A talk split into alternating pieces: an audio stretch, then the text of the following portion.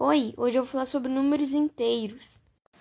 Um número inteiro é um número que pode ser escrito sem um componente fracional. Por exemplo, 21, 4 e 0. E agora eu vou falar sobre números positivos e números negativos.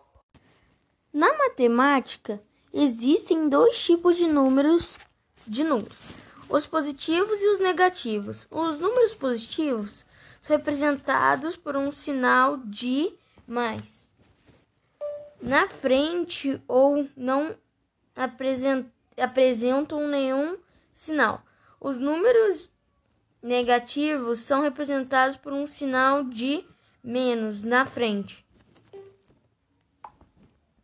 Agora eu irei falar sobre adição e subtração. A adição é a soma de dois números. Exemplo: 5 mais 5 é igual a 10. A subtração é a diminuição entre dois números. Exemplo: 5 menos 3 igual a 2. Fim.